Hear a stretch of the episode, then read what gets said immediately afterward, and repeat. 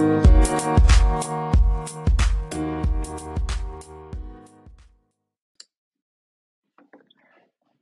，Hello，Hello，大家回欢迎来到我们每个礼拜的呃星期天，台湾时间星期天。晚上十点钟开房的 Dennis 全球政治笔记，一周国际政治新闻的重点回顾跟展望。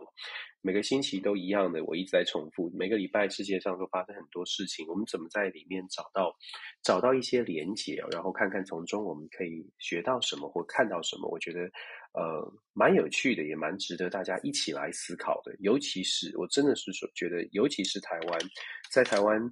嗯，我们比较小，然后我们在这个世界的变局当中哦，有的时候，呃，因为我们看到很多西方媒体，透过西方媒体来看这个世界，我常常觉得会有一点点的不适合台湾本身的条件、本身的情况。毕竟每一个国家的媒体，它的出发点是从国家的角度来出发。大国跟小国其实看到世界的面相就不一样，就像长得很高的高个子的人跟小个子的人，他其实看到的视角就不一样。你爬到了山山顶上看到的风景，绝对跟你在平地看的不一样。所以这样解释，大家就可以理解为什么如果我们都从 CNN，都从呃俄罗斯卫星通讯社，如果我们都从从这些外国的媒体来看新闻、看世界。坦白说，我会觉得大家可能要多一番思考。比较可惜的是，台湾的国际新闻媒体还没有办法有像真的有大手笔的投资，就是说在各地都有自己的呃联络员、自己的这个呃呃媒体的驻点的记者，这很可惜，因为呈现出来的可能就不会是我们的视角或我们的思维哦。这一点呢，这也是为什么我们要我期我期待就是说。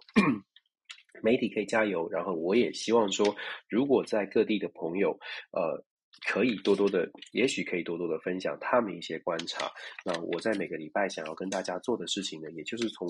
真的是看很多很多不同国家的媒体，然后归纳出来这个礼拜发生什么事。好啦，话不多说，先说先做个预告，呃，时间调整的预告。下个星期，因为我呃下个星期天这个时间。会在飞机上带着学生到这个模拟联合国，到联合国大会去开这个模拟联合国大会。所以呢，下个星期的时间会开在星期六的台湾的星期六的晚上，呃，美国时间是星期六的早上，做一个稍微做一个调整哦，跟大家做一个预告。当然，我也会在这个。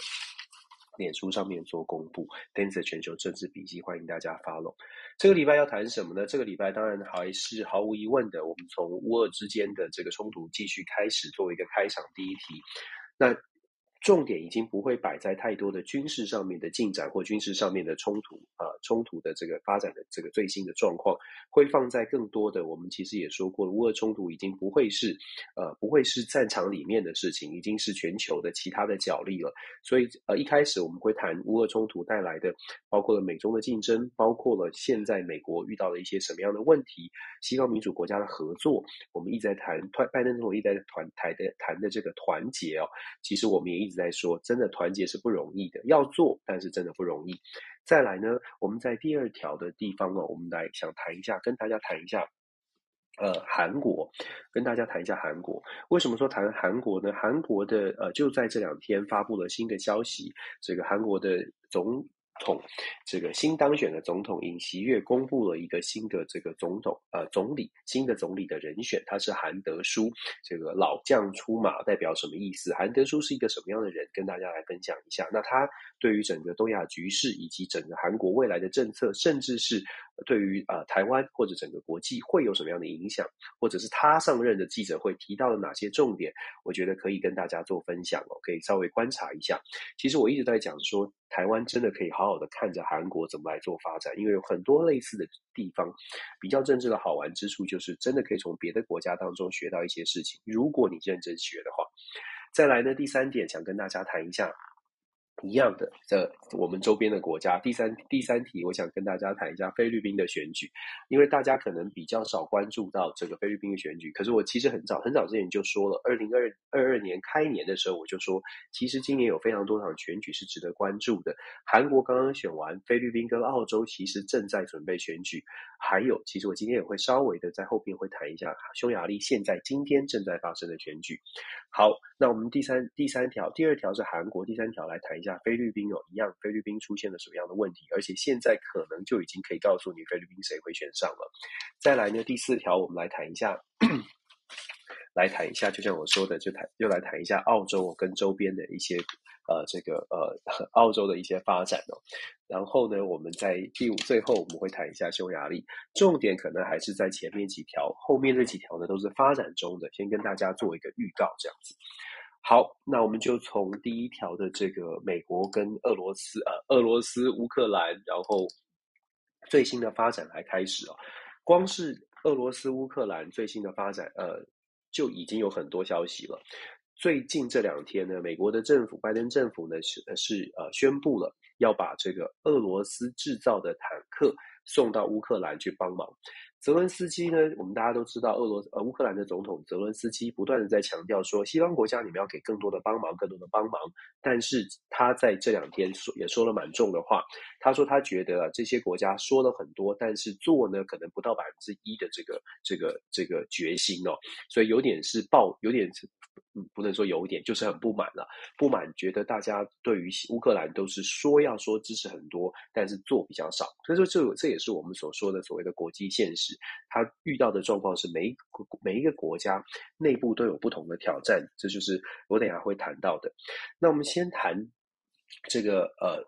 最新的乌俄中乌俄的情势哦。上个星期我们就已经说了，在上个星期，好像乌俄之间有一些和平的进展，好像有一些呃，经过第四轮、第五轮、第五第五轮的和和平的这个谈判之后，似乎俄罗斯的军队有撤军了。记不记得大家在刚刚开始看到媒体的时候都讲说，哎，有一个进展了，俄罗斯撤军了。当时我们就在说，这个撤军的消息恐恐怕要更谨慎的来解读，因为我们不确定到底俄罗斯是要撤军还是整重重整。重整军队，等于是整补之后呢，再重新调整他的战略的目标。现在在战场上面看到的事情是在基辅附近，俄罗斯的军队事实上是撤是离开了。那我们也看到了媒体的报道是说，乌克兰呢收复了很多的城镇。可是有的我们还是要说，有的时候有的不太正，有点政治不太正确，但是还是可以大家一起来思考。当我们看到说媒媒体在强调基辅附近俄罗斯呃乌克兰的军队收复了基辅附近，新闻会新闻这样报道之后，当然我们会觉得，如果你心里面有定见，觉得呃乌克兰战争呃就是谁是胜胜利的一方是你想要看见的，你当然会比较正向的解读。可是同时你去思考的是，如果是俄罗斯已经撤军了，或者是俄罗斯已经调整了他的战略目标，把军队移开了这个所谓的基辅周边。那既然俄罗斯的军队移开了，那如果媒体报道的是说收复或者是光复某些城镇，我会觉得它有点正向。那还是一样的，大家可以一起来判断。你喜欢正向的报道很好，但是一方如果撤离了，另外一方去呃，就等于是另外一方拿回，当然是拿回，当然是光复。可是它是不是一个胜利的一个一个一个视角？我觉得可以，大家真的是可以思考。一样的，我说我不是说，我不是要做一个说政治正确化的，我是我我的目标是希望大家一起来思考。我要强调的是，我们在两个一两个礼拜之前就已经开始有一些媒体，尤其是美国的情报单位，就在讲说，诶，俄罗斯因为在战场当中受到了一些阻碍，所以普丁政府非常有可能把战争的目标重新设定，设定成为在拿下乌东地区，而不是把呃不是还是抱着很大的梦想说可以把整个乌克兰拿下。如果普丁的目标，我们说，如果普丁的目标设定的是拿下乌东地区，而且把乌东地区设为就是他要在呃拿下之后，然后上谈判桌好好谈判的，要把甚至是梦想着要把普呃俄罗呃乌克兰想着要把乌克兰分成乌东跟乌西。如果现在普丁的盘算是如此，然后把军队。大军把它移集结到乌东地区，那我其实在，呃最近都一直在说，那么我们会反而会比较担心，甚至泽伦斯基他的呼吁也是因为这样哦，我们会比较担心的是，那在乌东地区的人民是不是会接下来遇到的冲击会更大呢？会不会军事的冲击在乌东，尤其是所谓的马里波尔这些地方，会不会有更大的呃更大的这个嗯双方的交火？那泽伦斯基的呼吁其实也是在这里。泽伦斯基也觉得，诶，如果看到了这个状况，如果现在是集结在乌东，而且是想是想要把乌东拿下，那么乌克兰需要的更多的军备，就是要好好的来跟这个在乌东地区跟俄罗斯做做交锋哦。那呃，所以我们说目前的战事哦，如果只是如果不是俄罗斯真的往后退却，而是真的调整了他的战术战法。我觉得这场战争呢，还要还要再思考哦。不管我们多么希望看到俄呃乌克兰打得打打得多大多多好，我还是要强调，就是乌克兰跟俄罗斯本身在客观的军事的，不管是人力物力上面是有差距的。乌克兰能够打到今天，除了自己的精神战力之外，还有更重要的是西方国家的澳元。那这个时候，就像我们说，泽伦斯基一直在强调西方国家给的资源不够。某种程度其实可以反映乌呃乌克兰现在如果真的想要守住乌东，或者是克服乌东的重要的据点、重要的城镇，乌克兰可能需要的不会只是自己现有的军力，可能是更多的。真的是来自西方国家的支持。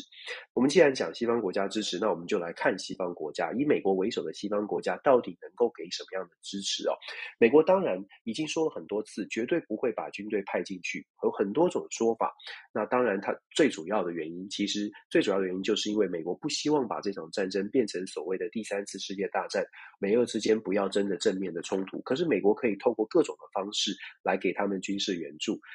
那一直走到现在，已经打战争进入四十天了。走到现在呢，其实西方国家所采取的就是所谓的经济制裁。可是我们在这这四十天以来，大家看到的经济制裁，其实自己我们都可以做，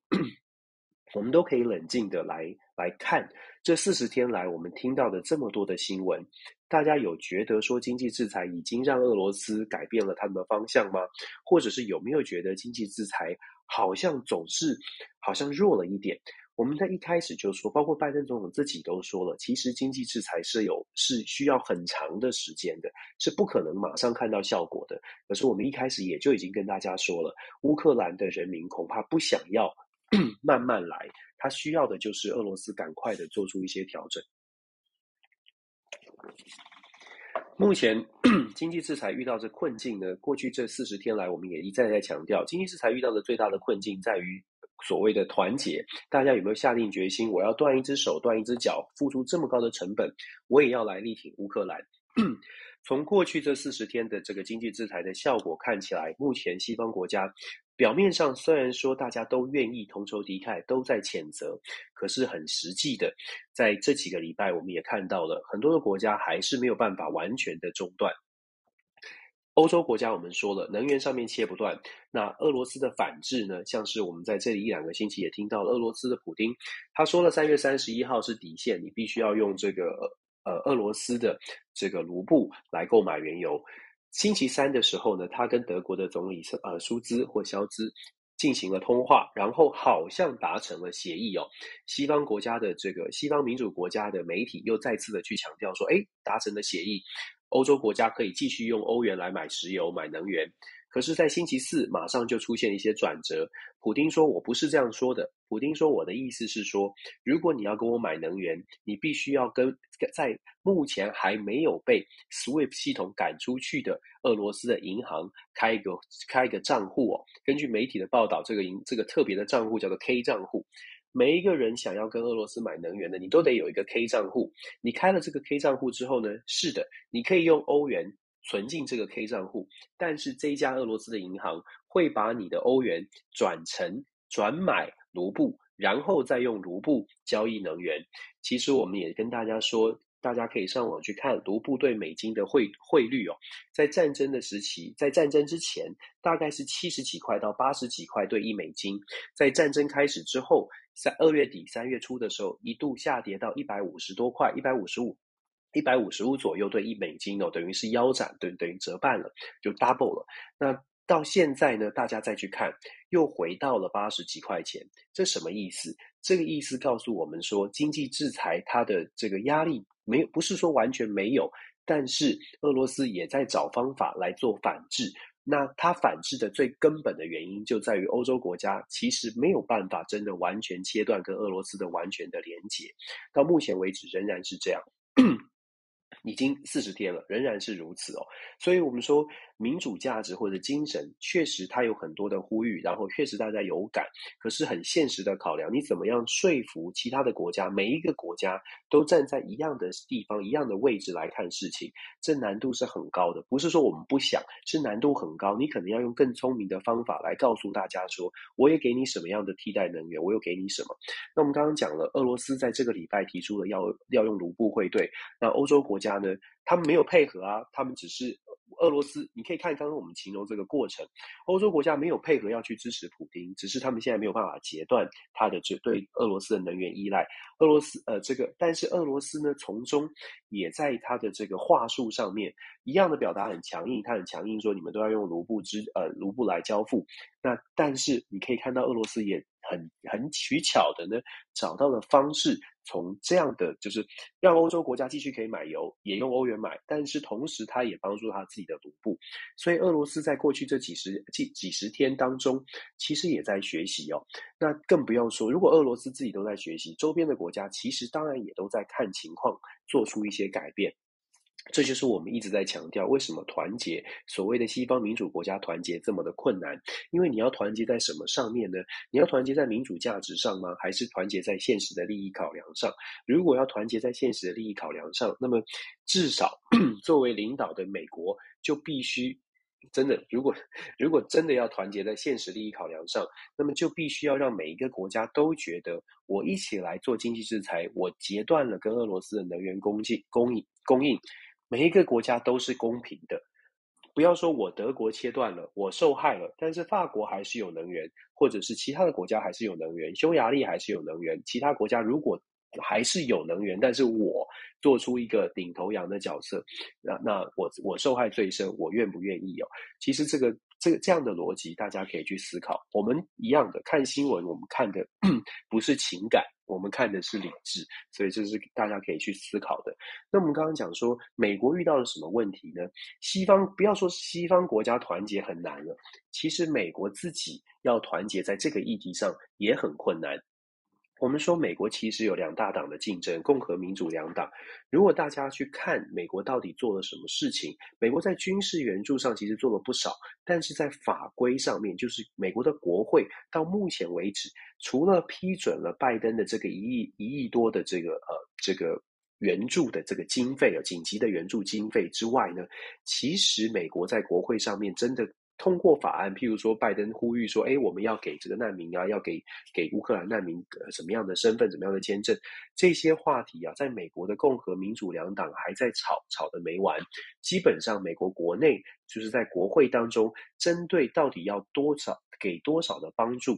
说的很多，但其实做的非常有限，因为每一个单一的国会议员都在思考怎么样做才有可能真的让自己加分，然后又让自己呢不要不要这个呃不要不要可能是太过配合拜登总统的民主党，共和党遇到共和党的麻烦就在于，如果说拜登的这些意见他们全部都答应了，他们担心的是那那就是那就是拜登加分了，我不能让这样的事情发生。我我刚刚一开始就说了，团结就是这么困难。那要不要做，还是要继续做？美国国内目前在乌克兰的状态，乌乌克兰的议题上面也没有一个也没有一个团结的说法。我们既然讲到这个，我们就说，美国一直在讲团结，但除了团结之外呢，有不同意见的国家，美国要想办法说服。如果说共同的民主派的民主的国家都很难说服了，那我们就来说，美国其实遇到的更大的挑战，恐怕是在非民主国家，或者是跟俄罗斯交好的国家，美国就更难说服了。为什么说更难说服呢？其实从战争开始到现在，我们一直在讲说中国的态度，比如说中国的态度就很值得关注嘛，大家都在关注。你可以看到媒体在批评中国，或者是很多人会会去说：“哎呀，这个这个北京当局怎么样？”同样的，其实印度也是，美国也在在讲说：“哎，印度为什么在这个地这个问题上面这么的奇强？到现在为止都不愿意去批判。”一开始只是这样的报道哦，但是后来其实这两天这个礼拜，印度传出了不少的新闻，不少的这个 评论，是反过来生气了。印度不爽了，不爽什么呢？不爽美国，你一直施压，但是你根本就是，呃，过去印度需要帮忙的时候，你也没有给帮助。所以乌俄冲突现在造成美国跟印度之间的关系反而变得比较尴尬。我们可以去看我美国的这个微表情，就是美国的国务院、美国的拜登或者白宫，到目前为止有没有发言去批评过印度？仅最最重的话，只有说到不满意印度的做法，但是。可这个不意外，我们之前说过了，国务院的说法是不满意印度做法，但是不意外。可是印度呢，已经炸锅了。印度有很多地方，很多的人就已经在讲说，这是不对的，不能够要求印度去配合，完全配合美国的政策哦。那我们说了，北京、印度，还有中东国家，还有现在正在发生、正在今天正在选举的匈牙利，欧洲欧洲内部的国家。很多的国家在这一次的事件上面，并没有站在美国这一方。我不知道在台湾的朋友们，大家看到的媒体是如何报道的。但是我们必须要说，目前看起来呢，联合国虽然是发表了谴责哦，一百四十个国家加入了谴责俄罗斯，可是谴责俄罗斯之后，真的有搭配行动说制裁俄罗斯的国家，其实还是以美国为首的比较西方西方的民主国家。可是制裁的强度也其实很不一样。这些在制裁上面的名单有参与制裁的，像是南非、像是以色列，都有加入联合国共同谴责俄罗斯。可是以南非、以色列这两个相对来说比较蛮重要的中东国家跟重要的非洲国家来说，这两个国家并没有加入制裁这个呃俄罗斯的行列。为什么？为什么？我们常常要说为什么？为什么？大看起来大家都是觉得。应该要制裁啊，应该要应该要采取行动呢？为什么你不这么做呢？因为国际政治的现实，这些国家本身跟俄罗斯之间就是有经贸的往来，还有南美的巴西哦，南美的巴西也没有加入制裁俄罗斯，一样的，为什么？巴西跟俄罗斯之间有非常紧密的农业的连接，巴西的这个 fertilizer 就是巴西的肥料，绝大部分是来自于俄罗斯的进口，所以巴西在跟俄罗斯之间的贸易往来这么高的情况之下。基本上，你要他完全去跟俄罗斯摆脱关系，或者是呃制裁俄罗斯，巴西说我不要，巴西说我不做，不不做这这种事情，那更不用说拜登总统跟巴西。我们说巴西的这个总统呢，事实上跟当时的川普是很好的。巴西总统如果大家记得的话，在 COVID 的疫情当中，他一直讲说 COVID 是假的，他一直讲说这是政治，这是假事哦。所以巴西的态度再次的反映出，这也是一个一个案例哦。世界上有非常多的国家在这一次的这个观点上面呢，在俄罗斯俄乌之战当中，他们没有打算要选边站，他们仍然继续跟俄罗斯做生意。这个就某种程度解释了我们为什么看到了这么重的经济制裁，媒媒体都在讲说这是史无前例的经济制裁。俄罗斯真的可，如果说真的这个经济制裁是大家真的团结起来了。坦白说，俄罗斯根本撑不住，俄罗斯真的会撑不住。问题就出在，我们可以看到，我们刚刚讲的这些问题，基本上摆在面前，告诉我们的是，现在在全球化的时代，俄罗斯在过去这十几二十年哦，尤其是在冷战结束之后，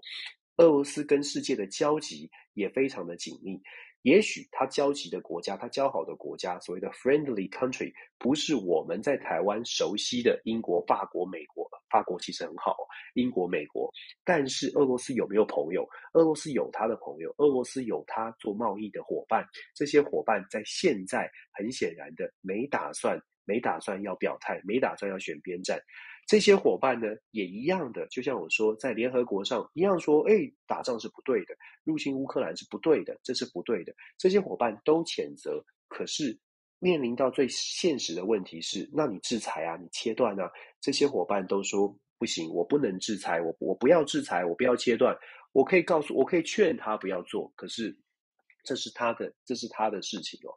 很显然的说，国际现国际政治的现实面，这是我们要考量的。这也是为什么我们一直想要跟大家说，我们有我们的期待，可是这个期待不能拿来当做我们看国际现国际现实，或者不能拿来我们判，不能拿来当做我们解读国际新闻的这个方式哦。这会这会是一个很很很严重的，会造成很严重的偏颇。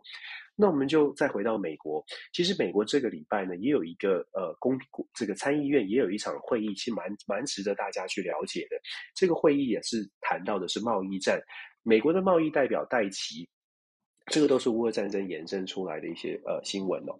美国的贸易代表戴奇啊，在这个星期接受在国参议院的这个贸易委员会外贸委员会上面做一个这个完整的报告。那当然，开场的时候的这些主席、这些参议员都针对乌俄的冲突，问说美国的贸易部贸这个贸易代表说：“哎，你有没有相对应的贸易的战略，来让就是我们刚刚讲到的这一些不跟我们站在一起的国家？”得到一些什么什么什么制裁啦，或者是有什么样的方式对他们施压？为什么会这样问呢？因为拜登总统啊一直在强调，他其实过去强调很多次，在现在二十一世纪啊，贸易会是一个所谓 international trade，会是一个这个美国对外外交政策，甚至是外交战略、外交战略当中工具箱里面一个很重要的工具哦，它确实是。贸易战，我们都说贸易战，贸易战，贸易战，在全球化的时代当中，它确实是一个很好用的工具。就说我要制裁你，我我用关税，我用不跟你做生意，我限制你的进口，你限限制你的产品进口，或者是我不出口东西到，我不出口你想要的东西给你。所以，呃，从这些角度来说，贸易战它是不是贸易的政策？它是不是一种工具，或会不会甚至是一种武器？它是。问题是呢，要怎么用？要怎么用的聪明？所以参议员就问呃戴奇说：“那现在怎么办？”我们刚刚说的，巴西不配合啊，这个南非不配合啊，以色列不配合啊，中国不配合啊，那美国的贸易政策你要怎么做呢？戴奇强调啊。现在这个时间是台，是美国好好去思考过去所谓的贸易政策，尤其是我们在运用美国在运用所谓的 FTA，在要求其他国家跟我们配合的时候，就是要要做出相对应的，开出什么样的条件。戴琪就是比较这个四两拨千斤的，没有讲说美国打算要怎么做，只特别去讲说，嗯，这个这个贸易政策。绝对是拜登总统未来就是接下来在在外交战上面可以用的一个工具哦。这个好，他不他不等于是说强调说这是一个工具，什么时候要用？其实戴琪讲的很含糊哦。参议员呢，呃，如果我没有记错，这个爱荷华爱荷华州的参议员哦，呃呃，Grayson 嘛，Grayson 还是对你的名字我可能要查一下，老议员。七届议员，八十几岁的议员哦，我我因为我全程听完他们的这个公听会，老议员呢、啊，一开场他就讲说，听完戴琪的解解解释，还有开场白之后，他还特别讲说，我真的觉得我为你觉得很难过，他是共和党籍，他为你觉得很难过，他说我们认识你这么多年，如果大家记得的话，戴琪其实一直都在国会，就是外这个外外交贸易委员会做外贸易政策法规做了很多的事情，所以他其实他的提名是受到两党的支持的。老议员就讲说，老众老参议员就讲说，我觉得很可惜，就是拜登没有好好的运用你的长才。戴琪的长才是劳工法的专家跟律师，他曾经带领美国在 WTO 这呃据理力争哦，要求中国大陆呢改善他的劳工劳工条件跟劳工环境。其实戴琪在一上任的时候，大家对他有所最高的期待就是期待他继续做他二零一一年、一二年带领美国做的事情。什么事情呢？就是透过劳工法律，就是打劳工法律的官司、劳工权益的官司，然后要求中国，要求中国在 WTO 的架构之下，必须要调整调整劳工权益。戴琪的论述是认为说，当劳工权益被保障，就代表了那个国家就是制造业大国呢，包括中国、包括印度、包括其他的国家，只要劳工权益被保护，就代表了在那个国家的。制造厂商都必须要提高一些成本，劳力的成本必须要提高。当你劳力成本要提高的时候，它在市场的竞争力就会稍微的低一点，不敢说超过。但是想象一下，如果劳工必须被保障，他可能要有福利措施，他可能要有退休金，当然他的成本就提高了，他的那个产产出的产品的价格就不能够压得这么低哦，因为有成本上升。这是戴琪的论述，当时也大家被被大家欢迎。当然这个论述你可以喜欢或不喜欢，但是有没有一定的道理呢？它是有道理的。那么就讲说，我说老议员呢、在这个听证会上面就讲说，很可惜啊，拜登政府似乎没有把你的这个想法好好的来运作，否则的话，我们跟中国，我们跟其他国家的关系，可能早就已经上谈判桌谈了好几轮了。戴琪的回应就比较有趣了，因为特别讲到中国，甚至他在今这个礼拜的那个呃会议当中，也有被问到，在美国的所谓的印太经济架构当中，有没有考虑台湾哦？他怎么回答呢？戴琪面对中国，在中国的问题上面，他认为说，目前美国对于中国的贸易战哦，方向跟策略可能要重新思考。很多人讲说，现在用多大的这个方式来加重对东中国的压力？戴琪说：“现在不是要加大中国的压力，而是针对可能第一阶段贸易贸易这个协议当中的旗舰的部分，美国应该要先去反省或反思自己的战略，我们的战略上面是不是出现了什么样的错误，而且要深入的了解中国到底用什么样的方式来应对这件事情。”其实我们一直要一直在讲的，就是说，在美国对于对于整个世界的了解，我也讲了好多次。美国对于世界的了解，很多很多人他的了解的程度，没有大家想象的这么的高大上，没有大家想象的这么的全面。戴琪呢，可以说是民主党当中真的是比较有国际观，而且是但是。比较有国际观，也相对是温和的鸽派。所谓的温和的鸽派，戴琪一直强调，必须用智慧来面对不同国家、不同国家的贸易的纷争，以及不同国家的所谓的文化的背景。这是戴琪的论述。可是我们看到的是，在美国很多的政策决定，并不是像这种温和派来主导哦。这边我们就必须讲到，像美中之间的贸易战。戴奇认为说，未来必须要多了解，甚至不要急着去谈所谓的第二轮的协议，应该是退回第一轮的协议，先想到聪明的策略。站好了脚步之后呢，再来前进。他甚至直接就点自直接自己承认，美国到目前为止的贸易的政对外贸易的政策、对外贸易的策略，仍然是在停留在二零一零年、二零一一年那个时候的一些指标。我相信他讲的是美国国在贸易代表处代表署之内，可能有一定的 protocol、一定的这个所谓的条教条式的教科书哦，一定的这个原则。那戴琪认为他必须要去做调整，这个后续我们可以观察。我再补充，在这个这这个礼拜的对话当中，也谈到了台湾参议员，当然很支持台湾。他在讲啊讲说，那台湾呢有没有被考虑在印太的经济框架当中？戴琪说，目前还不在考虑的范围之内哦。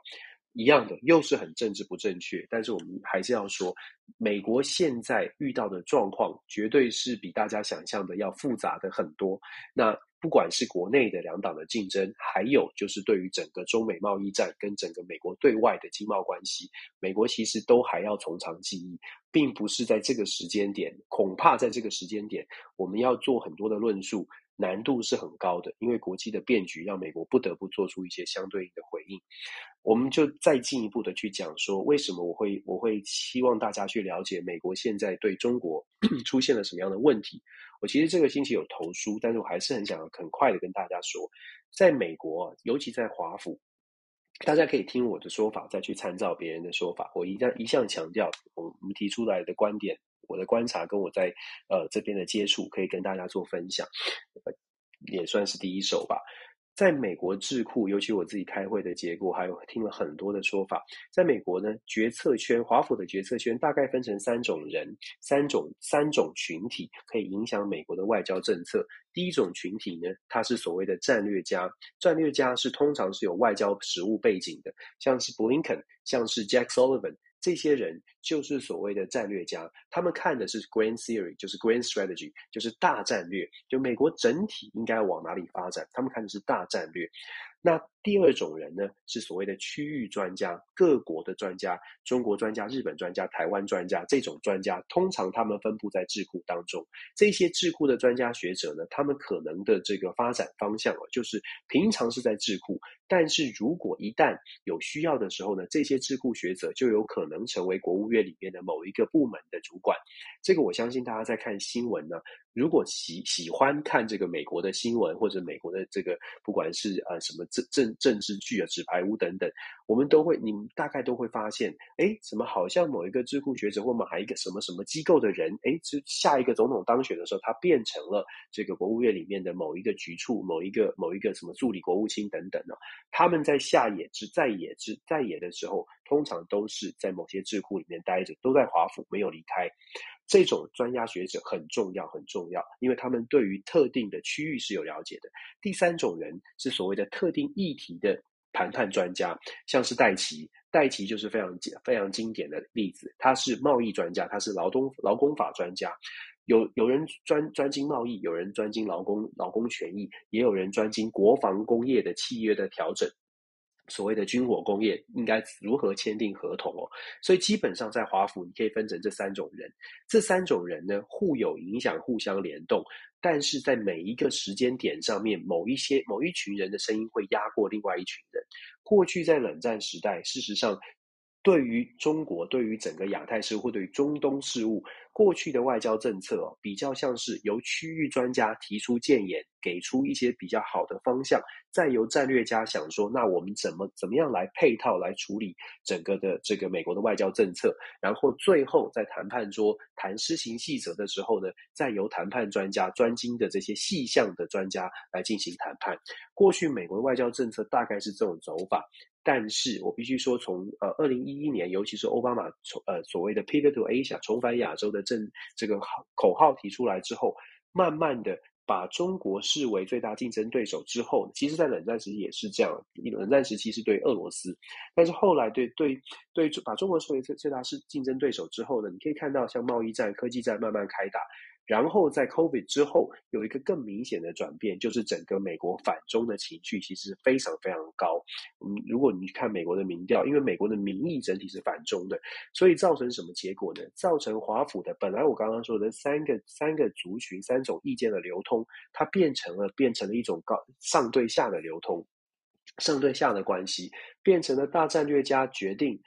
要反中，先设定了必须要反中，必须要抗中，美中关系是一个竞争，强烈的竞争的关系。在这样的情况之下，原本的中国政策的专家，很多的中国专家提出的建言，包括应该要怎么样智慧的来跟中国进行谈判，基本上这样的声音很难被听见，也很难被重视，因为现在必须要呈现的是一个强烈的对抗关系哦，所以现在的美中关系进入了某种程度的僵局，也主要的原因是在这里，因为美国的外交政策已经设定了，它必须是一个竞争，必须是一个对抗，短期之内它不会改变。短期之内，它继续会保持这种强竞争，因为选举政治的关系哦。所以我们在台湾，为什么我特别今天要讲这个？是因为其实，在台湾，当你们看到，当我们看到这种美中的竞争关系的时候，不管蓝绿哦，都必须要想一想，看清楚。短期之内，美国的态度是如此，你想要，你想要怎么样来应对现在的这个美国的抗中的气氛？我觉得对于台湾来说，是一个很重要的一个策略的考量。我还是要强调，不管蓝绿，你要你得看清楚这个国国际的局势。你可以，你可以想要提出不同的意见，但是一定要有智慧，一定要有智慧哦，而不是说，哎，美国现在的气势是这样，我们来说，哎，美国你不要做这件事情哦，那那就会比较遇到比较大的困境了。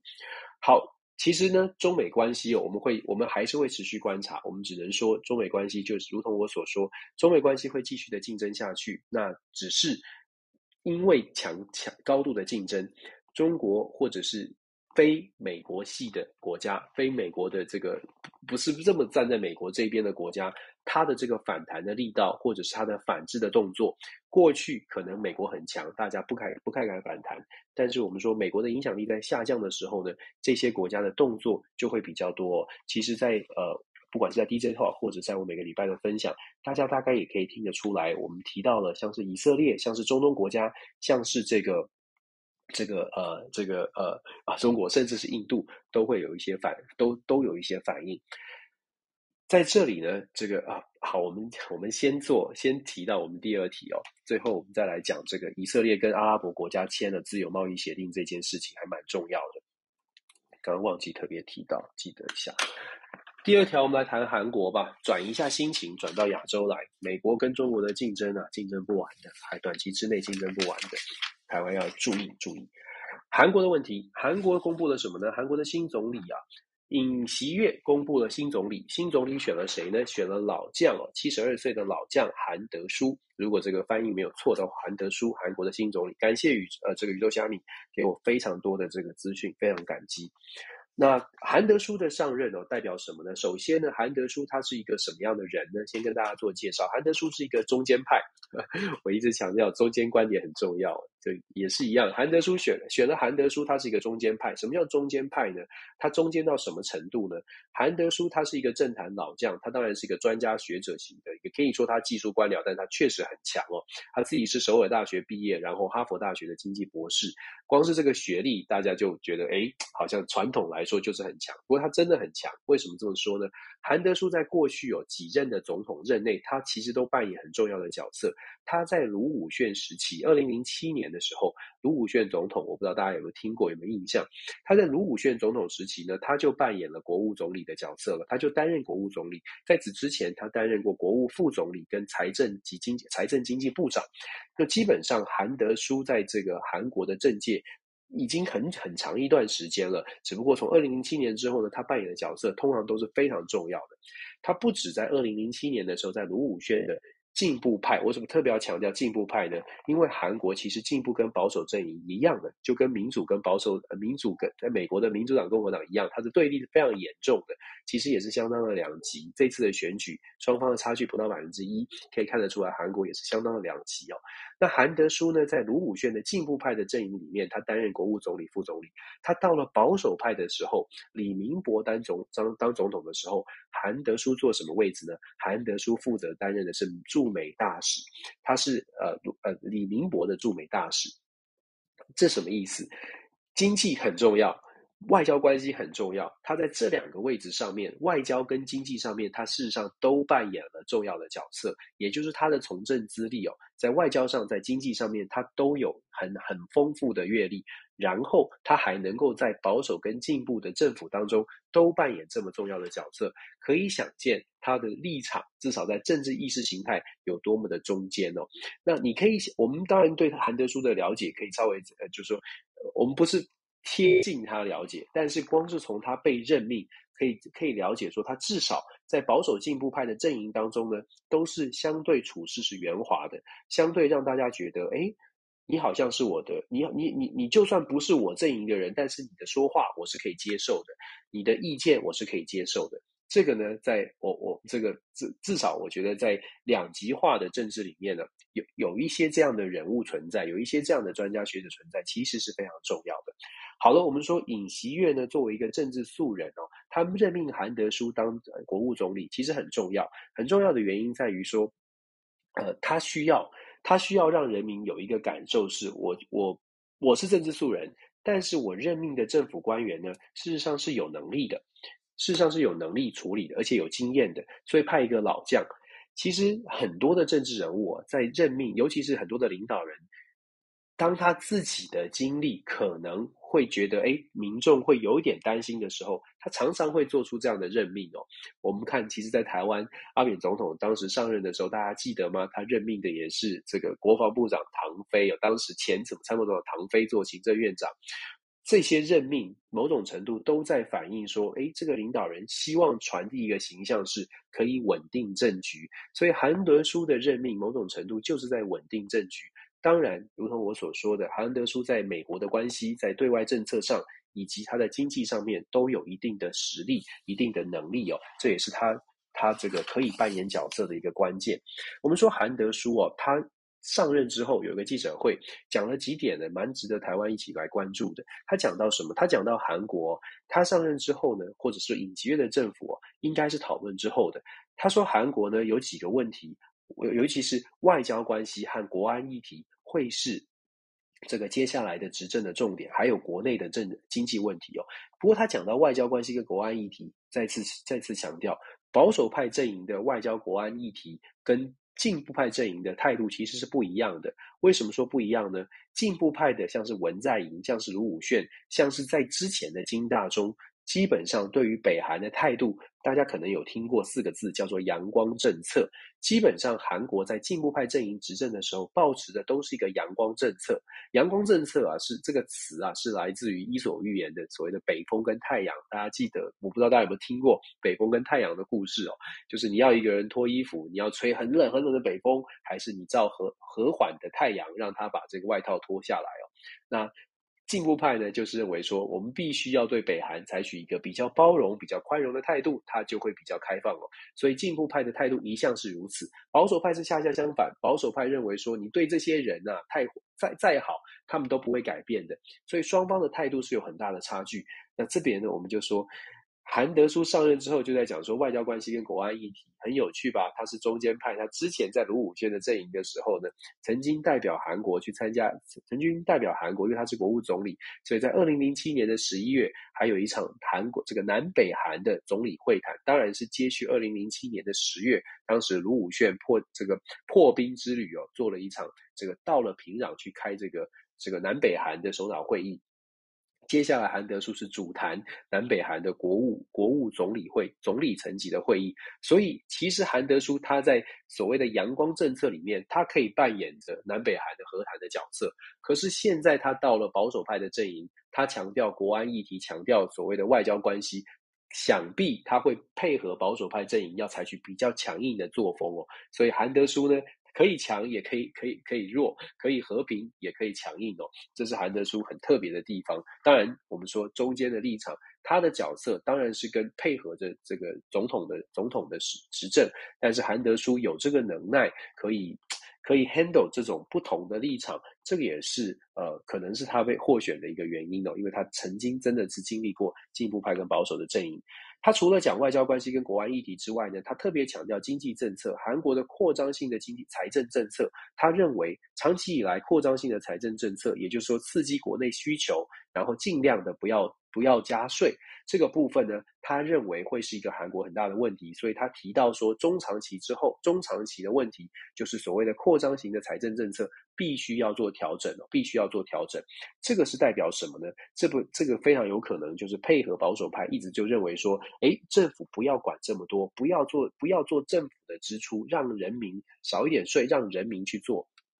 让人民去来做自己来做决定哦，所以在这个部分呢，他讲到说，呃，除了外交、国安关系、地缘政治的风险之外，他谈到说，家庭收入的不平衡，人民的负债比其实很高，必须要做调整。然后他特别讲到讲到的是人口结构老化，韩国必须要赶快的处理人口结构老化的问题哦。所以我们可以预期的是，接下来呢，尤其是保守派阵营当呃执政之后，接下来这几年，韩国的走向会是比较是市场需求的，会是政府会减少一些开支，市场的需求会提需求面的这个这个政策，提供市市场比较好的这个呃调节作用的政策可能会出来。再来呢，对跟美国的关系会走得非常的近，韩国看起来呢，保守派阵营打算要跟美国走得很近。会遇到的问题，我们其实之前也说了，到目前为止呢，在国会里面，至少接下来这两年，国会当中会是一个非常非常强的一个进步派阵营主导的一个国会，韩德书可能会遇到在国会蛮大的挑战哦。那所以我们可以看一下韩国的这个走向哦，来来学一下韩国到底来怎么来 handle 所谓的美日韩三国之间的关系，还有当然跟中国的关系也很重要。这边呢，你要补充这个，就在昨天。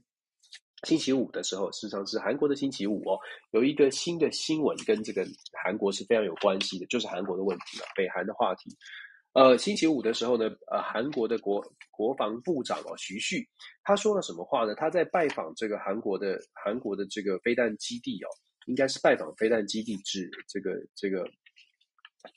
叫试导吧。国防部长啊，徐旭他说什么呢？他说，韩国的军方啊，绝对有呃有绝对的实力。绝对的实力做什么事情呢？可以精准的打击北韩的任何目标。他讲了这句话，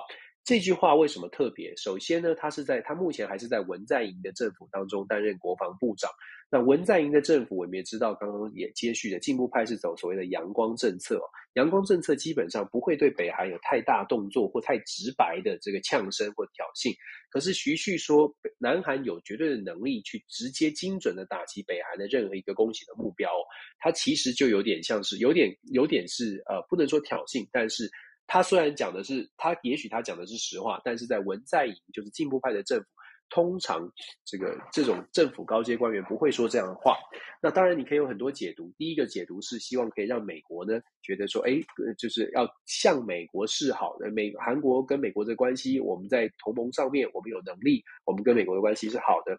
当然，但从私人角度哦，我们也可以可能会思考一下。现在是文在寅任内，文在寅的这个政府，他是徐旭是国防部长。徐旭是不是希望能够在尹锡悦的政府当中继续扮演国防部长，甚至是更重要的角色？会不会会不会是他希望他的任期可以更久一些？所以开始他的发言比较强硬哦。毕竟文在寅的政府快要结束了，他马上是不是会继续续任国防部长，就考就是他就是就是就是他自己个人生涯的这个呃考量了。所以是不是徐旭有这样的一个想法，我们可以呃后续观察，看看尹锡悦会不会让他继续担任国防部长。再来呢，他讲完话之后啊，北韩马上就反应了。北韩的反应是什么呢？北韩北韩的金正恩的妹妹金宇正，他用什么用什么词呢？他说 “scum-like” 就是一个人渣废物，很很重很重的话。他就说啊，像南韩这种人渣废物的政客讲的话，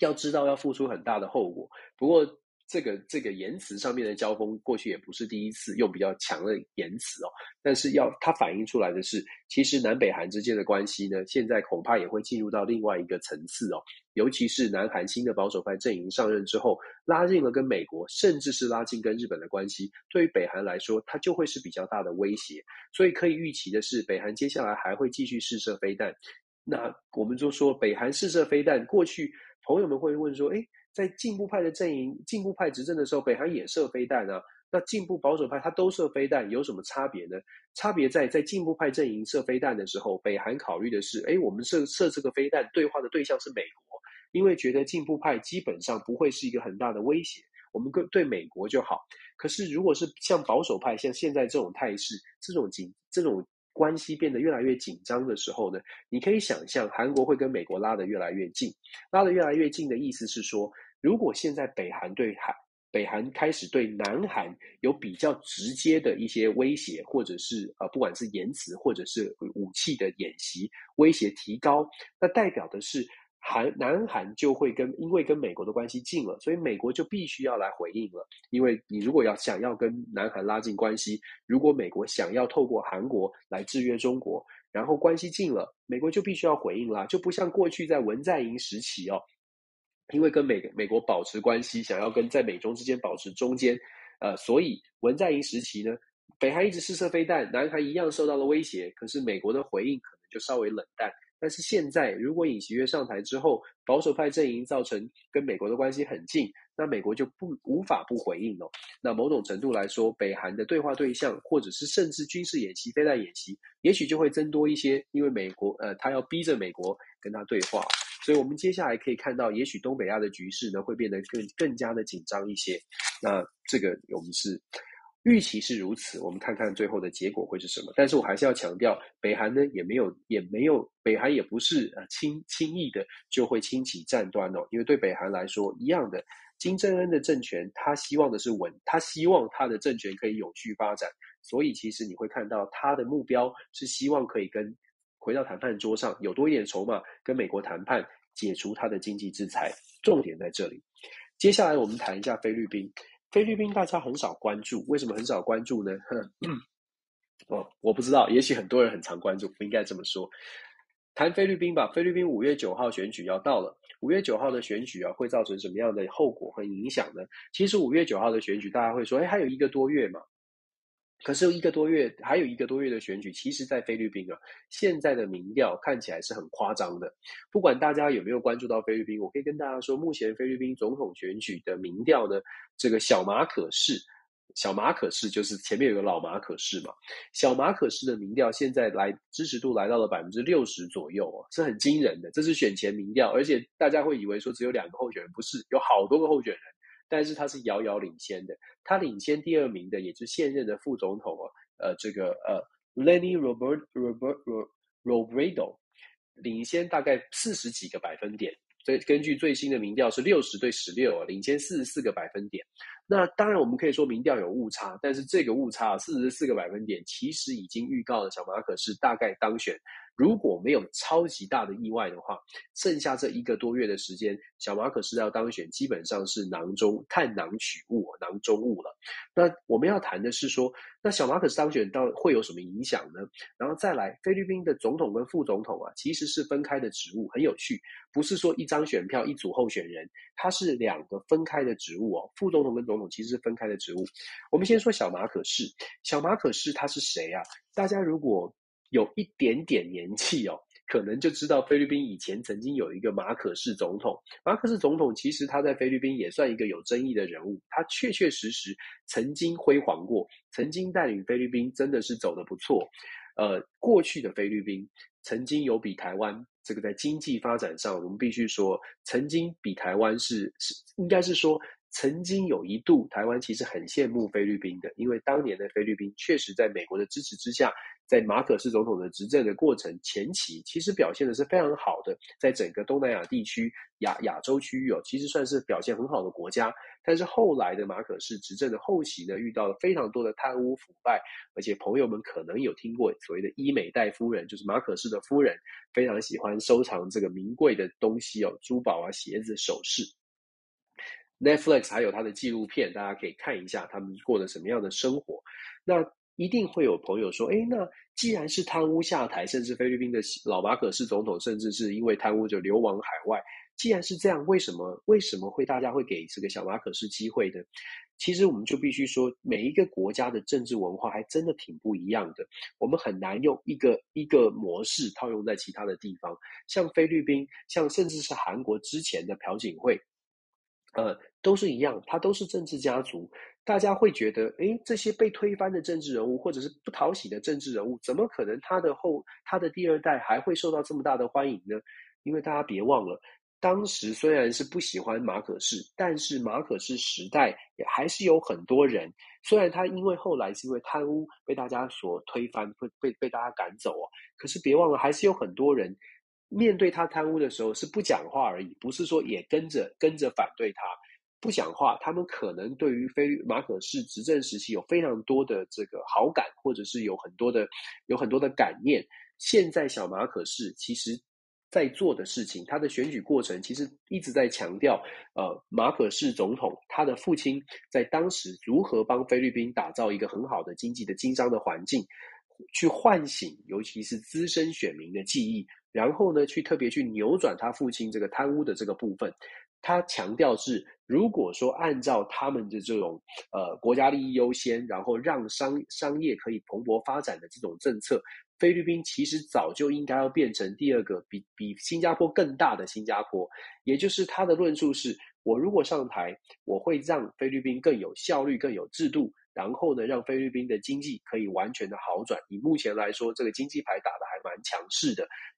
一方面呢，让大家唤醒了当年菲律宾的荣光；另外一方面，其实也让大家觉得，相较于杜特地的不按牌理出牌，小马可是好像比较能够有条理的来掌控政治哦。所以现在小马可是真的是气势非常的旺。那另外呢，还有一点值得注意，其实也是现在西方国家挺担心的一件事情，也就是小马可仕啊，他其实他的竞选策略，我们看到表面上的竞选策略是强调强调经济，强调未来的国际贸易的繁荣啊，产业提升，但是啊，最最让人担心的是，小马可仕呢，他的竞选策略当中还有一招叫做跟所有的菲律宾的大家族做合作。小马可仕跟什么家族合作呢？大家如果把菲律宾的政府政治哦，把它摊开来看，菲律宾的政党是相对是弱的，不是像台湾可能有民主党、呃民进党啊、国民党啊、民众党等等，不像台湾有这种政党，也不像台韩国的政党也是相对薄弱的，就是常常换名字。可是菲律宾的政党更有趣，菲律宾的政党基本上就是一个人抬头，一个人的魅力型的政党。这个政党如果有一个魅力领袖，他就可能母鸡带小鸡似的，然后把这个政党拉起来。小马可是现在在做的事情啊，他就是他他跟什么人合作呢？他跟艾洛优家族 Arroyo，大家如果一样的，如果稍微了解菲律宾，就知道艾洛优家族以前也是总统，艾洛玉艾洛玉总统，艾洛优艾洛玉，大家可以回去查菲律宾的几大家族：艾洛优家族、艾洛玉家族。艾斯特拉达家族，艾斯特拉达也是菲律宾的前总统，菲律宾总统都只有一任而已。艾斯特拉达总统，杜特地家族，小马可仕呢，在竞选的过程当中，已经跟这三大家族做了某种程度的这个连结。我们不敢说他有没有利益交换，但是已经做了连结。艾洛优家族呢，现在家族的成员现在在菲律宾的众议院，也就是国国会当中扮演的重要的角色，所以。他跟艾洛优家族合作，等于是有了国会参众议院。艾斯特拉达家族呢，有人在竞选参议员，也在参议参议院当中有一定的影响力，所以跟艾斯特拉达家族合作呢，事实上可以帮助他在这个参议院也得到一定的支持，一定的一也联想可以连结哦。再来跟杜特地，那就不不用说了，跟杜特地的合作怎么合作呢？现在菲律宾分开选的副总统小马可是已经公开的为莎拉杜特地，也就是杜特地的女儿背书。虽然莎拉杜特地跟他爸爸之间呢，并不是完全的相合哦，可是你可以想象，杜特地家族在小马可斯的这种合作之下，杜特地家族尤其在菲律宾南方。杜特地家族这个达沃斯这个这些这些地区哦，事实上可以给马可斯很多的小马可斯很多的澳元。我们讲了这么多，简单说，小马可斯的竞选策略，表面上面是讲说经济繁荣，一般的民众可能会因为这种政见觉得呃被吸引，但是更严重的或者是更重要的是，他整个地方的派系以及家族的政治，他已经完全的等于是打通关哦。所以在民调上面，刚刚不是说吗？领先百分之四十四，不是没有道理的。如果不是有这些家族的连结，事实上民调会出现的应该是比较正常的状况，因为每一个候选人其实都有一定的支持知名度，甚至还有全网络，也在候选人的名单当中。为什么小小马可仕可以差别这么大呢？因为他已经把所有的家族，菲律宾的家族的几大家族都已经搞定，并不能说搞定，但是至少到目前为止是表达支持小马可仕。可以想象的是，小马可仕上任之后。或许短期之内我们会看到一番新的气象，尤其是经济这各种的政策会出现一些不同。可是我们也可能可以预见的是，小马可是六年的执政哦，非常有可能最后也是走向了有一些这个呃不法或者是贪污的情势发生哦。这个是呃也不能说令人担心，这只能说。菲律宾的政局啊，其实你要出现一个完全亲民、完全这个清廉，恐怕恐怕这个短期之内难度还蛮高的，因为他们的选举的方式就是靠着家族政治的连结，所以我们说难度真的还是挺高的。那当然，台湾的朋友可能会关注所谓的中国政策，菲律宾的中国政策啊，我们刚刚说小马可是讲的是经济利益，所以菲律宾的中国政策。可能也不会是台湾所期待说，哎，换了一个总统，不是杜特地了，不会那么轻松。相反的，小马可是很有可能呢，他在中国的路、中国政策的路线上面会依循着杜特地的方式，走向比较对中国比较友善。当然，他不会完全的亲中，因为即便是杜特地，大家记得的话，即便是杜特地在遇到了南海的争议的时候，也必须突然转向，突然硬起来，对中国态度变变得比较变得比较强硬。因为到目前为止，菲律宾国内的民意还是稍微的亲美大于亲中哦。所以，小马可是如果真的上台之后，我们可以预期的是，他在经济政策上面会试图的想要继续跟中国保持关系，但是亲中的这个程度呢，会受到国内民意的拉扯，所以我们可以预期，就是说菲律宾跟中国的关系不会不会不会不会像是美国所期待的说哦，印太战略当中完全的去围堵中国，我比较难预期看到菲律宾跟中国切八段，这个是大概是这样的一个发展。那第四个选举，我们来把澳洲跟澳大利呃奥地利现在把它呃放在一起说吧，一样的，我要呈现给大家的或跟大家分享的是说。我们很期待这个世界都是向我们期望的方向去走，可是呢，呃，恐怕不是这样。为什么不是这样？澳洲啊，澳洲的澳洲的总理 Scott Morrison，他所代表带领的执政党，事实上现在在国内的民调啊，其实表现得非常的不好。所谓的表现非常不好呢，是指他在五月份马上澳洲呃要进行的大选，可是到目前为止的民调看起来啊。哦，不但不是领先，而且是大幅的衰退。那可朋友会说，诶，Scott Morrison 他不是很很很很抗中，带带领这个澳洲这个跟中国很强硬吗？然后得到了很多支持。他是在抗中的议题上面得到了支持，但是在国内的问题上面，他并没有得到支持啊。尤其是最近澳洲有一些有洪水的问题，有水患，但是对于水患的这个治理呢，澳洲的 Scott Morrison 总理，他遇到了非常大的挑战，只有百分之二十六，根据最新的民调，只有百分之二十六觉得澳洲的政府是有能力处理水患、处理国际国内问题，百超过百分之四十几是反对，就是认为说现在 Scott Morrison 他对于国内问题表现是非常糟糕的。我们说选举选举啊，选举基本上还是选国内的议题，你要在任何国家看国内的议题还是还是最重要的。台湾其实也是这样，只是我们的我们的两岸关系是国内这等于是跟所有的事情都绑在一起，可是，一般来说，其他的国家，任何的民主国家，它在选举的选举过程当中，你会看看到关键的议题大概都跟民生经济有关。很少的情况，很特殊的情况，除非是真的是在大大战发生期间，才有可能把国安议题或者是军事问题、外交问题放到民生议题之前哦，共体时间嘛，有同样的感受。如果是一般的承平时期，即便外在的这个外交关系是很紧绷的。民生问题、经济问题才会才是这个各国选民的重中之重。所以，Scott Morrison 遇到了一个大的挑战是，到目前为止呢，他的民调是是蛮蛮明显的落后的。在这样的情况之下，我们可以呃，我们可以大胆的预测哦，接下来呃，澳洲总理 Scott Morrison 他可能如果说他认为外交可以帮他加分，那么可能在抗中的问题上面会打得更凶一些，会主会把这个。把这个牌呢打得更强硬一些，但是如果说他在国内上面没有办法取得民众的信任，你要你要用抗中牌去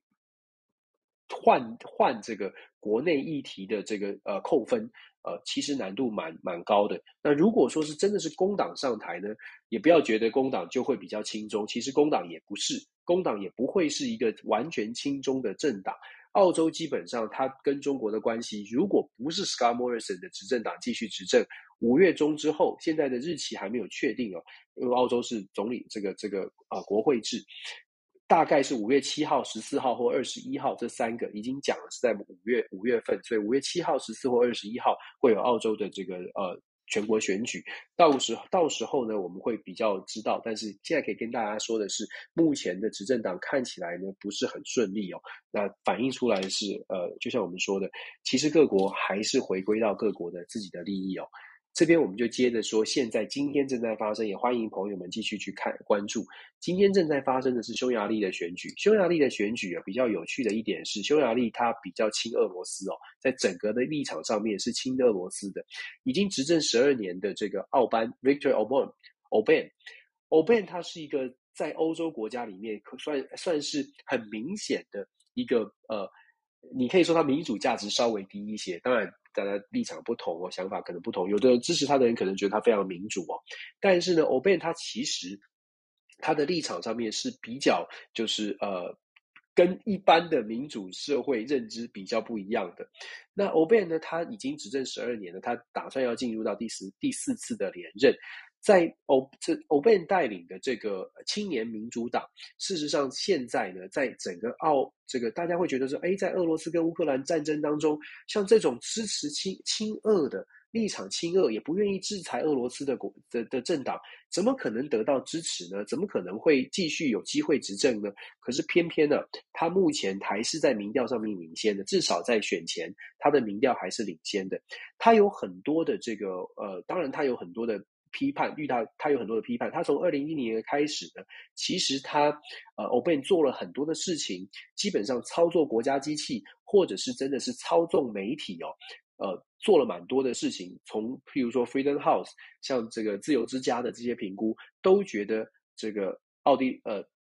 这个匈牙利的民主是往后衰退的。但是但是啊，到目前为止哦，还没有还没有这个还就说。还没有影响到，还没有撼动他的政权。欧贝仍然是在民调上领先。欧贝也事实上在过去十二年也确实还是得到民众的支持哦。这边我们就必须说了，那他支持什么呢？其实欧贝他在国内啊，他在他走的就是比较右派的重点，在法治问题上面，他强调好多次哦。他说，欧盟国家就算我们加入欧盟，可是欧盟不能是我们的太上皇。匈牙利是匈牙利，匈牙利的最高法院就是有匈牙利的这个最高的法律的这个解释权，而不是欧盟来解释。虽然虽然欧盟参加欧盟，其实你就某种程度上，呃，就必须要把自己的解法律解释权或者是主权交出去。可是欧贝说，诶，我们匈牙利不是哦，我们匈牙利是匈牙利，匈牙利是我们非常这个骄傲的国家，有点带动这个国族主义哦，非常保守派的国族主义。我们匈牙利是匈牙利。用这样的国族主义的情感，事实上让让欧贝确实在欧在匈牙利得到了蛮多的支持，蛮多的支持。即便在现在欧呃这个俄罗斯跟乌克兰在冲突当中，他站的位置不是跟西方民主国家站在一起，大家一直都在想说，诶，那这样子应该民众会反弹呢？可惜到目前为止看起来民调是领先。当然了，民调可能会出现问题，所以我才我我才会说，我们一起来看看匈牙利的选举的结果。在选前的民调呢，我看到的最后一份民调，这个欧班带领的这个青年民主党是百分之四十九领先这个呃在野党百分之四十五哦。四趴的差距有没有可能翻盘？当然有可能翻盘，但是如果没翻盘的话，它代表的意思恐怕对于欧盟国家来说，它会是一个比较大的冲击。如果欧佩可以继续带领匈牙利，继续站在可能呃在乌俄的，包括在乌俄的冲突当中，不去不去特别去谴责俄罗斯，继续跟俄罗斯进行能源的贸易，继续依赖着俄罗斯的能源，它我就像我们说的。欧盟国家之所以难以团结，就是因为有很多的国家会觉得，我可以，我今天可以切断跟俄罗俄罗斯的连接，可是我切断了，会不会只有我受害？如果大家都一样，都愿意切断，大家一起共体时间，那没问题。可是如果我切断了，然后我的工厂没办法运作，我的公司没办法生产，但是其他的欧洲国家，我的竞争对手可以生产，那这样子我应该切断吗？应该我应该怎么做？我们在站在民主道德的高度上面，我们觉得，诶，我们不要跟俄罗斯来往。但是如果在现实的考量上，因为我们追求民主道德的价值，然后让我们的公司、让我们的企业。在竞争上面输给了在同样在欧盟国家的其他国家，只因为他们的道德感比较低一些。我我这样讲有点批判，但只因为我们认为他们的道德感比较低一些，所以他们继续跟俄罗斯做生意。我觉得这就是我一直在强调的国际现实，现实，现实，现实很重要，讲三遍。国际现实呢，现实的考量哦，它就摆在前面。对于政治人物来说，绝对很难做。但是也是呃，这也是必须要必须要处理的问题。我觉得德国，我们讲了好多次，德国就是其中最现在最最挑战最大的，遇到最挑战最大的国家。我们希望每个国家都跟我们一样的想法，但是真的很困难。最后还回到呃今天的最后一题，有朋友跟我们期待我说，也有朋友特别讲到了，就是所谓的以色列跟阿拉伯国家打算要签签订的这个自由贸易协定哦。其实我们之前有讲了很多次了，呃，国际现实这是大，这是整个一个大的概念。我们之前说了很多次，以色列在现在呢遇到一个状况是，以色列过去都是一直跟美国走得很近，这毫无疑问大家都知道。可是跟美国走得很近，它的目的是因为以色列对美国有期待，期待什么呢？期待美国可以扮演一定的角色，保护以色列，某种程度保护以色列，至少保保护以色列国家安全、国家利益。以色列最大的威胁来自于伊朗。我们在连续几个礼拜都有特别去讲到中东的局势哦，中东的局势现在的发展看起来，伊朗呢，慢慢的因为现在的能源、现在的粮粮食危机，伊朗呢，在它的伊朗核协议的问题上面开始变成比较，嗯，不敢说是很很占上风，但是至少伊朗会觉得你现在需要我，美国需要我，美他看到的国际局势是美国需要伊朗。而不是只是伊朗要求美国赶快解除经济制裁，因为伊朗看到了自己的自己的牌，拿到了一点点这个比较好的牌哦，所以伊朗的态度做了一些改变，要求敢敢于做出更多的要求。我们也一一直都一路的呀都在跟朋友在讲这件事情。那现在以色列呢，看到美国，知道美国他的利益的利益的方式方向。尤其是当布林肯这个礼拜拜会了以色列、拜会了阿拉伯国家之后，布林肯的反应，我觉得某种程度上更加的推进了以色列要自自自找自找这个替代方案了，或者是再再再一次的进，再一次的让以色列觉得真不行，真的得找自己的自己的生存之道了。为什么这么说呢？因为以色列在布林肯拜访之后，布林肯强调，美国呢会把。以色列或者阿拉伯国家所有的盟友的意见呢，都会考虑进去。但是呢，针对伊朗的核协议，美国说美国会保证伊朗不会有核子武器。但是中东国家以色列、阿拉伯这些国家，他们要美国做的承诺，不是只有以色列没有核子武器，不能拥有核子武器。他们要求美国给的承诺是更进一步的，他们希望。伊朗呢是没有核子武器的研发的这些设备或者是能力，这个差距在哪里？差距在于美国觉得现阶段要求伊朗去销毁这些核子武器的相关的研发设施或者人才，或者是这个这个这个这个解散这些不可能。所以美国呢觉得，哎，我们现在要妥协，伊朗核协议要签了，要赶快签，石油要回到场，回到国际舞台上，国际的原油市场上面，价格才会下降。所以美国愿意做出的妥协是，好吧，好吧，就让你现在伊朗有的东西，你就留在那，你不要再做就好了，不要再进步，不要再提升，不要再。提炼新的新的成浓度的浓缩铀，这样子美国可以接受哦。然后我们来谈其他的核协议的细节。那伊朗，我们之前上个礼拜也说了，伊朗还甚至要求伊朗的革命卫队要被这个这个移出所谓的外这个恐怖主义组织的名单哦。这些要求伊朗现在都可开得更更强硬一些了。好了，美国的要求，美国可以接受的是你不要研发就好。可是就像我们说的，以色列跟阿拉伯国家觉得。你们不能相信伊朗啊！他们跟伊朗接交手太多年了，他们觉得美国基本上你就是让步了。你不能相信伊朗，你不能相信伊朗说我现在我现在不要有，但是我这设备还在。然后呢，我只是不不提炼或者不不啊不不研发核子武器。伊朗呃以色列觉得这是这是不可能的，因为不值得信赖。伊朗就是一个不值得信赖的国家。回到我们一开始说的，其实你的立场不同哦，尤其你站的角度不同，真的看的事情就不一样。问题是说，你愿不愿意站到别人的角度去看事情？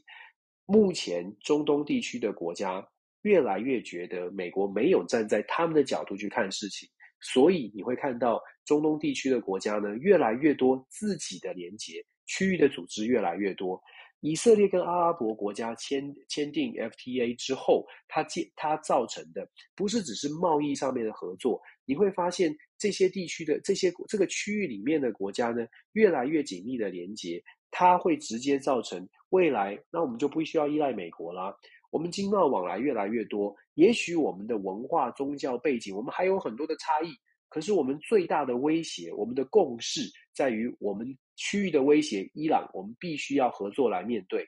这个区域威胁。以前我们可以个别跟美国寻求协助，现在美国不靠谱。以色列跟阿拉伯国家的自由贸易协定，不能只是从认为说他们要提升贸易、提升经济来看，而是从他们接下来会因为这样的经经贸合作产生多深的连结。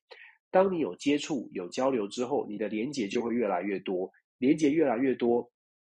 不敢说会完全走在一起，但是要切割你就很困难，要切割就会牵扯到的更多。经贸投资之所以变多，会造成是一直以来都有这个论述，就是经贸投资变多了，和平会和平会提升，和平的程度就会提升。其实应该反过来，不是和平的程度会提升，而是打架的可能性降低，这是有差距的。不是因为经贸连结了，所以我们就一定会变成其他人，或者被其他影响，而是因为经贸连结很深了，所以我们就不想打架了，因为成本太高了。那。如果说我们现在看到，我们其实我们现在已经看到，看到什么状况呢？我们一我们看到了俄罗斯做了一些事情，俄罗斯做了就是入侵了乌克兰，俄罗斯打乌克兰，这个毫无疑问是错误的事情哦，打就出手出兵就是不对的。你可以有各种几百种理由出兵，呃，出几百种理由，但是没有一个理由是是是应该要被接受的，因为动手打打架就是不对的。那么既然是这样呢，我们看，既然是这样，那为什么大家对于俄罗斯的谴责有谴责，但是好像改变不了俄罗斯的呃不改变不了俄罗斯的做法，或者是压力没有办法压在他身上呢？最主要的原因就是因为我们一直在讲全球化的时代，让每一个国家跟俄罗斯都某种程度保持了连结，有连结你就很难脱钩。那如果说俄罗斯今天的俄罗斯已经造成西方国家在团结制裁俄罗斯上有这么大的困境，我们就讲，呃，也是很直白，又是政治不正确。那今天的中国呢？各位朋友可以一起来想一下，今天的中国跟今天的俄罗斯放在国际所谓的经贸的网络当中，哪一个国家的连结更深？哪一个国家会让其他的国家要对它制裁的时候，思考的更多，担心的更多。我相信这个答案大家很清楚，就是中国。今天的中国绝对比俄罗斯更难处置。我们要说，你站在的角度，如果是站在美中的对抗上，为什么戴琪会这么谨慎来面对中国？原因就是在目前的情况之下，要制约中国，甚至说要打击中国，或者是压压中国在地上，你可以很乐观的解读说，哎，中国在看到了西方国家的制裁之后，一定会变得比较谨慎。它是会变得比较谨慎，我们可以从这个角度来说，它会变得比较谨慎，所以它不会轻举妄动。可是从另外一个角度来说，西方国家同样的面对中国，同样变得需要更加的谨慎，同样变得更加难处理，因为它的紧密的连接，它的能源，它的它的产品，它的全球产业链的紧密的程度，都远超过于现在面对的俄罗斯。俄罗斯的战，俄罗斯的乌俄冲突打了这么久，到目前为止，西方国家仍然没有办法改变俄罗斯的态度。他给大家的启示是什么？他给大家的启示，战争不要发生。他其实也给大家的启示是，如果任何一个大国，他如果真的做出了这样的一个军事的行动，你除非真的，我们不愿意说，可是除非你愿意去打一场大战。否则，你要他立马上的改变他的行事作风，透过经济的手段，基本上它的可能性或者是效果非常的有限。最无奈的恐怕都是那个第一线的国家。我们看到乌克兰看得非常的清楚。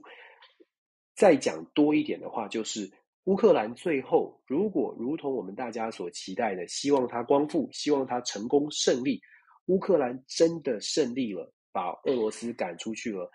那乌克兰的乌克兰的成本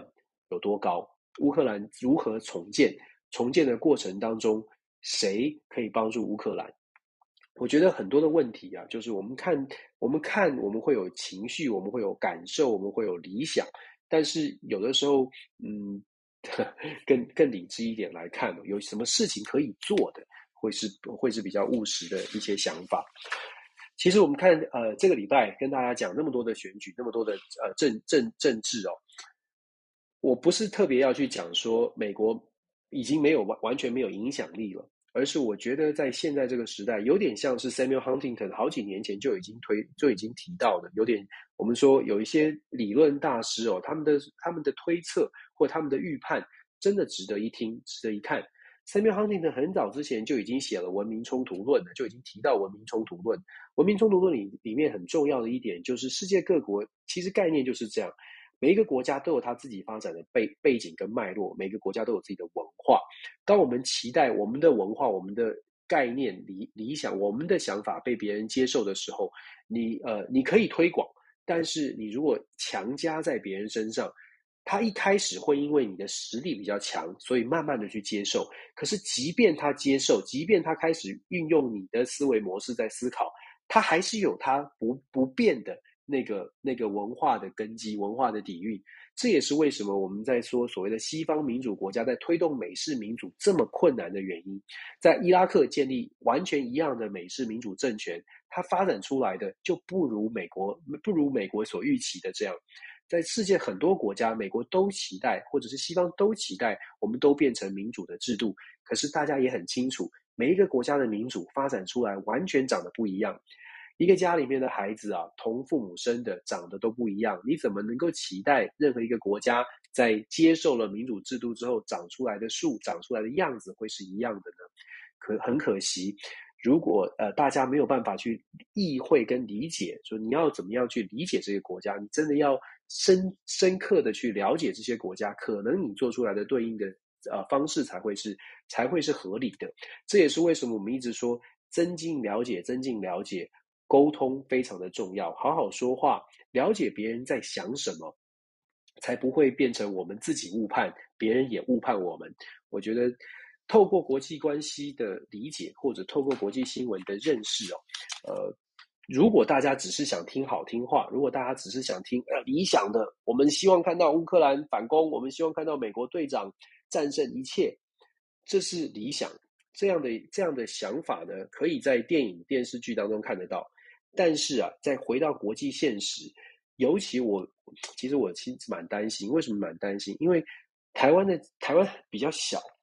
就是我们可以跟着别人很有理想，我们有我们自己的理想，但是要落实，要守好台湾，那真的是要很大很大的勇气。这个勇气是诚实的勇气。要先诚实知道我们有什么在手，才有可能知道我们在这个世界上应该如何落脚。这个。我我也没有什么资格语重心长，我只是觉得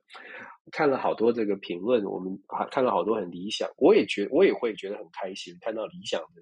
消息哦，看到正面正面的消息，我也会高兴，我也会觉得为乌克兰高兴，我也会觉得这样很不错，这个方发展方向很好，但是我也我都会回过来回过来想说，那我们呢？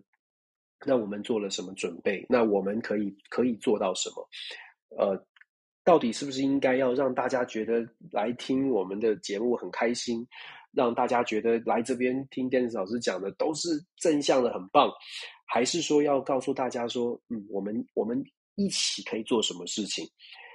其实看看世界的团结，看看西方国家所谓的团结，就已经发现要团结不同的意见非常非常的困难，即便大家都是民主国家，要团结都很困难。那我不敢有这么大的。乐观的想象说，西方民主国家真的会大家团结起来，可是我还是抱持着比较乐观的态度，是我们自己一起长大的，呃，台湾的朋友应该可以吧？我一直都抱持这种态度，就是如果我们不要很偏颇的说话，如果我们真的是好好说话，你一定会发现我的立场有些地方跟你不一样，没有什么关系啊，你只要知道，我们都希望。呃，我们的生活，我们的家可以更好。你只要知道这个就可以了。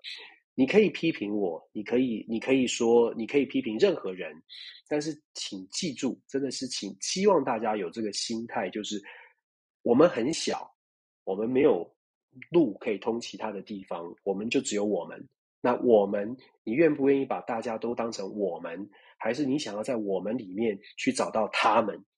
我觉得这个是大家可以一起来思考的，尤其是你看到这个世界的变局是这样的时候，真的，呃，在我们里面，就把大家先愿意把大家当成都是我们，这样好吗？OK，每个礼拜跟大家聊一个小时 哦，一个多小时，真的，大家希呃希望大家这一个多小时是有收获的，是是是觉得呃可以开启一个新的新的一周的心情上面。也不要因为我讲了什么觉得变得很沉重，我还是希望大家乐观的、很团结的，一起来面对未来的所有的挑战。因为我觉得真的团结的力量大。我听过一个笑话，有一个笑话是说啊，好像呃这个折筷子的故事哦，好像有有有有一个有一个朋友跟我说一个笑话，他说折筷子到到老板面前，呃这个呃说是一根筷子折得断。然后好像十根筷子折不断，结果有一个老板呢，就在他员工面前把十根筷子折断了。然后老板就说：“你看，你们集结起来还是打不赢我，反而是变成了这个团结也打不赢的故事哦。”这是个笑话了，我不知道谁可以折断十根筷子，但是我我觉得它可以呈现的是：第一，团结很难；第二，是团结都不一定能能能够做到什么事情，更何况是不团结。所以每个人的解读都不一样，国际新闻也是这样。那希望大家。多看多听，然后重点是我们一起，每一个人都多思考，因为思考很重要。你要有，你真的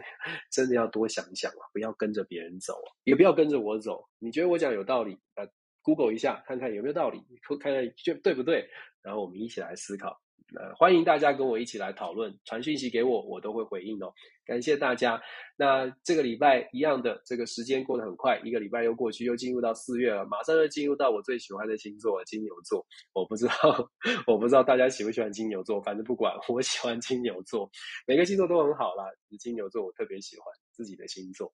好喽，希望这个大家下下个礼拜都过得很愉快。下个礼拜的时间呢，会稍微做调整，因为我要带学生去联合国，所以我们会调整到星期六，呃，星期六的早上的时间，呃，美国时间星期六早上，台湾时间星期六的晚上的十点钟来跟大家开房。有兴趣的朋友呢，希望可以 follow 我们下个礼拜六再见，谢谢大家。